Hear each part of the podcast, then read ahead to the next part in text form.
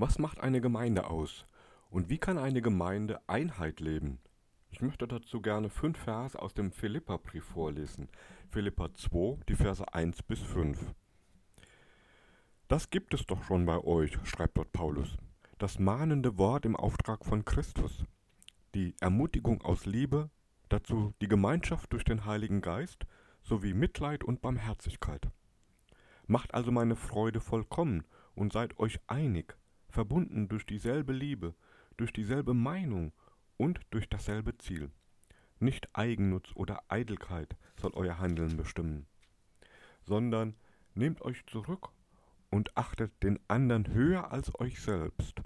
Seid nicht auf euren eigenen Vorteil aus, sondern auf den der anderen, und zwar jeder und jede von euch. Denkt im Umgang miteinander immer daran, welchen Maßstab Christus Jesus gesetzt hat. Soweit dieser Abschnitt aus Philippa 2, die Verse 1 bis 5. Was macht also eine Gemeinde aus und wie kann Einheit gelingen? Zu dieser Frage gibt es bereits unzählige Predigten und sehr viele Bücher und Videos. Auch viele Hauskreisabende drehen sich um das Thema Gemeinde und Einheit der Gemeinde. Es ist natürlich völlig logisch, dass sich eine Gemeinde mit dem Thema Gemeinde beschäftigt. Dieses Thema kann sich aber im Verlauf der Zeit auch abschleifen und es kann zu einem gewissen Abnutzungseffekt kommen. Vor allem dann, wenn Gemeinde nicht Einheit lebt und es nicht so läuft, wie man sich das vielleicht vorher vorgestellt oder auch geplant hat. In einem solchen Fall gibt es häufig den inneren Rückzug. Oder es kommt vor, dass man die Dinge einfach laufen lässt. Oder es kommt zum Streit über theologische Fragen oder zu persönlichen Reibereien dann erscheint Gemeinde nicht als eine Einheit und auch nicht als ein Ort, an dem Menschen innerlich und äußerlich neu und heil werden, sondern als ein Ort, der auch nicht viel anders ist als der Arbeitsplatz oder die Familie oder die Gesellschaft als Ganzes. Was macht eine Gemeinde aus? Manchmal sind es tatsächlich auch die inneren Konflikte und auch die Uneinigkeit, die eine Gemeinde ausmachen. Und wer seine Bibel genau liest, wird feststellen, dass das von Beginn an so war. Die meisten Briefe von Paulus haben ihre Ursache genau darin, dass sich Gemeinden eben nicht optimal entwickelt haben. In nahezu allen Gemeinden gab es Probleme, Blockaden, Streitereien, Konflikte bis hin zu offenem Streit. Es gab Unzucht, Ehebruch, Diebstahl, Neid und Zwietracht. Dieses Unperfekte, manchmal sogar richtiggehend Fehlerhafte, ist ein Teil der Gemeinde Jesu, damals wie heute. Das Unperfekte ist systemisch, könnten wir auch sagen. Und das ist bereits mein erster Impuls. Wenn du die perfekte Gemeinde suchst, wirst du sie nirgendwo finden. Es gibt sie nicht. Und das hat damit zu tun, dass wir als Glaubende zwar erlöst, aber noch nicht vollkommen sind. Vollkommen werden wir erst sein, wenn wir ganz in Gottes neuer Welt leben werden. Vorher sind wir zwar Erben auf diese neue Welt durch Jesus Christus, Gottes Sohn, aber eben auch noch ganz Mensch und damit verhaftet in der menschlichen Fehlerhaftigkeit. Und auch die Gemeinde in Philippi, an die Paulus seinen Brief schreibt, hatte ihre Probleme. Es hatten sich Irrlehren eingeschlichen, eine falsche Gesetzlichkeit, die die Freiheit des Evangeliums zu verdunkeln drohte. Und obwohl die Gemeinde von Paulus gegründet wurde und ihn in vorbildlicher Weise unterstützt hat, war es eben keine perfekte Gemeinde. In dieses Spannungsfeld hinein schreibt Paulus diese Verse. Und der Abschnitt beginnt damit, dass Paulus das Gute betont. Das gibt es doch schon bei euch. Das ist wichtig, dass wir uns bemühen, erst einmal das Gute zu sehen, gerade weil wir ja eben nicht perfekt sind und vielleicht sogar unter unserer eigenen Fehlerhaftigkeit oder die des anderen leiden. Das Gute suchen ist niemals falsch. Auch Paulus tut das in seinem Brief an die Gemeinde und dankt ihr ausführlich zu Beginn seines Briefes. Aber dann greift Paulus hinein in die aktuelle Gemeindesituation und zeigt auf, was nötig ist, damit eine Gemeinde auch tatsächlich eine lebendige und einheitliche Gemeinde ist. Er schreibt, das mahnende Wort im Auftrag von Christus, die Ermutigung aus Liebe. Das gibt es zwar bereits in der Gemeinde in Philippi, aber dadurch, dass Paulus es noch einmal erwähnt, möchte er diese Dinge stärken und in den Fokus der Gemeinde rücken, im Hinblick auf ihre Einheit. Das mahnende Wort, das kennen wir vielleicht aus unserem Berufsleben, aus unserem Alltag vom Ehepartner. Im Moment hören wir viele mahnende Worte im Zusammenhang mit Corona. Aber das mahnende Wort im Auftrag von Christus, das gibt es nur in der Gemeinde. Und dieser Anhang im Auftrag von Christus ist entscheidend. Ermahnen können wir viel, vielleicht werden wir auch selbst häufiger ermahnt. Aber in der Gemeinde ist es nur erlaubt und nachhaltig, wenn es im Auftrag von Jesus Christus geschieht. Dabei dürfen wir nicht überspringen, dass eine Gemeinde die Ermahnung braucht, weil sie, ich habe es bereits gesagt, eben nicht perfekt ist. Eine Gemeinde braucht die Korrektur, braucht das Korrektiv, um in der Spur zu bleiben. Wäre es anders, hätte Paulus es hier gar nicht erst erwähnt. Aber wenn es nur die Meinung eines Einzelnen ist, der da mahnt, und diese Ermahnung nicht wirklich im Auftrag von Jesus Christus geschieht, führen solche Ermahnungen unweigerlich zu Konflikten. Das soll nicht sein. Es geht ja um die Einheit. Deswegen muss jemand, der etwas anmahnen möchte, für sich vorher klar haben, dass er wirklich eine Berufung dafür hat. Er darf nicht nur der Meinung sein, dass er recht hat. Nein, er muss klar haben, dass Jesus möchte, dass er die anderen genau mit dieser Meinung und gegebenenfalls auch mit seiner Ermahnung konfrontieren soll. Ermahnungen im Auftrag von Christus halten eine Gemeinde lebendig. Sie konstituieren sie innerlich. Das Wort, das Paulus hier für Mahnung verwendet, verwendet er an anderer Stelle in seinen Briefen als das Wort für den Heiligen Geist. Das zeigt, wie eng Paulus die Mahnung anbindet an den Heiligen Geist und damit an den Herrn der Gemeinde, Jesus Christus. Solche Ermahnungen sollten, ja, müssen in der Gemeinde vorhanden sein. Es muss sie geben. Denn in einer systemisch unperfekten Gemeinde kann es gar nicht anders sein, als dass Jesus seine Leute auch immer wieder ermahnt. Sollte es also in einer Gemeinde keine Ermahnung geben, herrscht vielleicht ein Klima der Angst vor. Oder aber die Leitung einer Gemeinde ist entweder autoritär und unterdrückt jede Mahnung und tut sie als unzulässige Kritik ab. Oder aber die Leitung ist schwach und mutlos, so dass wichtige Ermahnungen wirkungslos verpuffen, weil die Gemeindeleitung lieber Harmonie leben möchte, statt der Wahrheit zu folgen. Nein, jede Gemeinde braucht das mahnende Wort im Auftrag von Jesus Christus. Aber natürlich ist das nicht alles. Hinzu kommt die Ermutigung aus Liebe, schreibt Paulus. Das ist auch wieder so eine Wortkombination, die erst einmal stutzig macht, ähnlich wie der Begriff des mahnenden Wortes im Auftrag von Christus. Paulus schreibt von der Ermutigung aus Liebe. Da frage ich mich doch sofort, ob es auch eine Ermutigung ohne Liebe geben kann. Das wäre dann bestenfalls Motivation. schlimmstenfalls wären es Worte, die zwar nach Ermutigung klingen, aber die nicht wirklich so gemeint sind. Oder anders gesagt, Wer liebt, der möchte den anderen wirklich weiterbringen. Er möchte ihn tatsächlich ermutigen.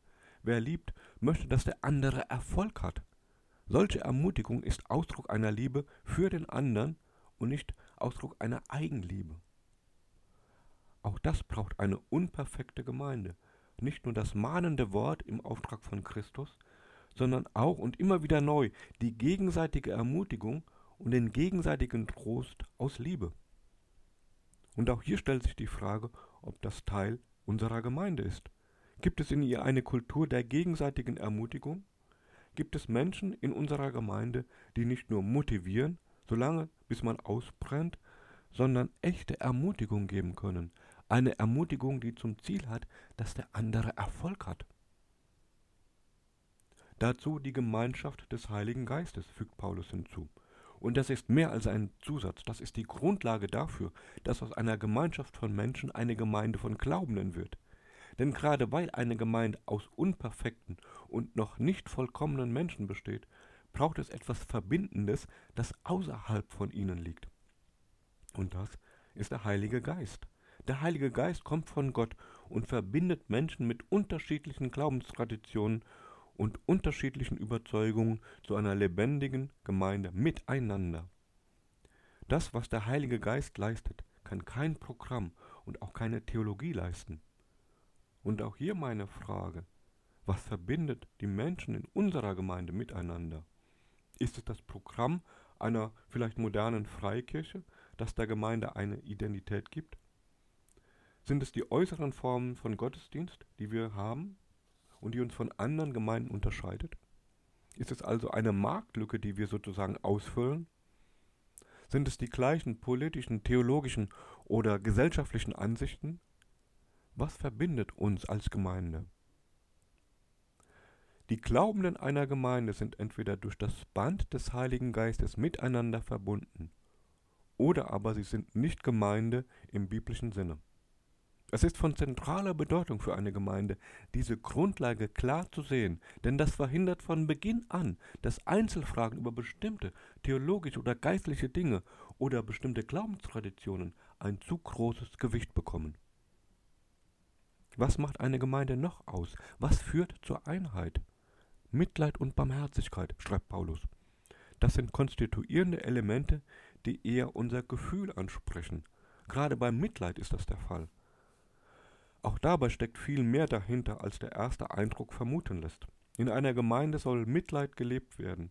Es geht also nicht um eine eingeforderte Solidarität für jeden und für alles, sondern um Hilfe für Menschen, die aus dem Herzen kommt. Mitleid entsteht ja im Herzen. Ähnlich wie Barmherzigkeit, da steckt das Herz ja bereits im Wort drinne. Ich bin fest davon überzeugt, dass eine Gemeinde, in der Mitleid und Barmherzigkeit gelebt werden, total anziehend wirkt auf Menschen außerhalb der Gemeinde. Und gerade weil es um Hilfe geht, die aus dem Herzen kommt und die damit freiwillig ist, wird genau diese Hilfe nachhaltig und segensreich sein. Eine lebendige Gemeinde wird daher niemanden zwingen zu helfen, schon gar nicht allen zu helfen, sondern sie ist ein Ort, an dem Mitleid und Barmherzigkeit gedeihen und wachsen können, aus dem Herzen des Einzelnen heraus hinein in Gemeinde und Welt. Was steckt doch bereits in diesem einen Vers alles drin, was eine gute, lebendige Gemeinde ausmacht und was in ihr Einheit schafft? Statt Kritik das mahnende Wort im Auftrag von Christus, statt bloßer Motivation Ermutigung aus Liebe, statt Fragmentierung und Gruppenbildung echte Gemeinschaft aus dem Heiligen Geist, statt erzwungener Solidarität echtes Mitleid und echte Barmherzigkeit. Eine Gemeinde, die sich fragt, wie sie lebendig und auch anziehend werden kann, braucht nur diesen ersten Vers aus Philippa 2 umsetzen und wird ganz sicher schon eine positive Veränderung in ihrem Gemeindeleben erleben. Das Ziel ist die Einheit der Gemeinde. Das ist das Ziel, das Paulus formuliert. Die Gemeinde soll einig sein, schreibt Paulus, verbunden durch die Liebe, verbunden durch dieselbe Meinung und verbunden durch dasselbe Ziel. Paulus weiß ja aus eigener, leidvoller Erfahrung, dass sich eine Gemeinde, die Einheit nicht bewusst anstrebt, im Streit verlieren wird.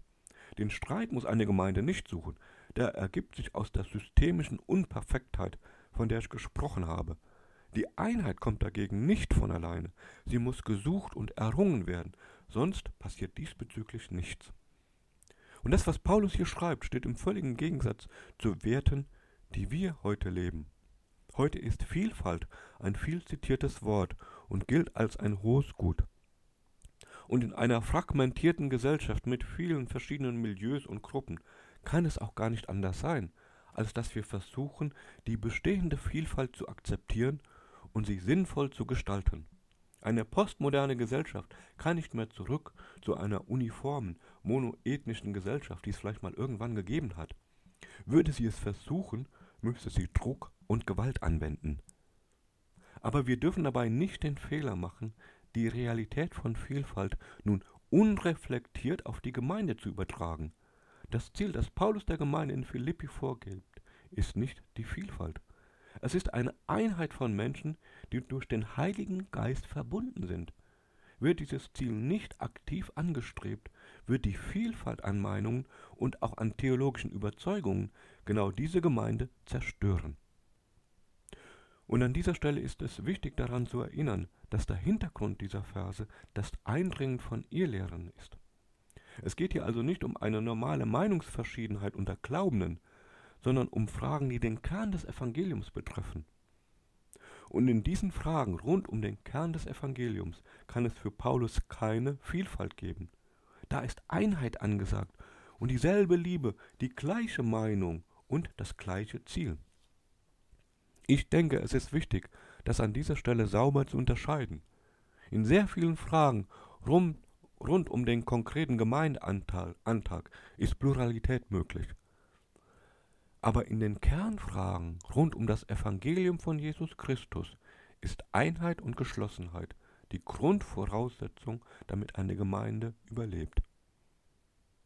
Aber die Frage ist schon, ob eine Gemeinde auch in den Kernfragen Einheit lebt oder ob es nicht auch dort längst eine Vielfalt an Meinungen und Überzeugungen gibt, die nichts mehr mit der biblischen Einheit zu tun haben, die Paulus hier einfordert.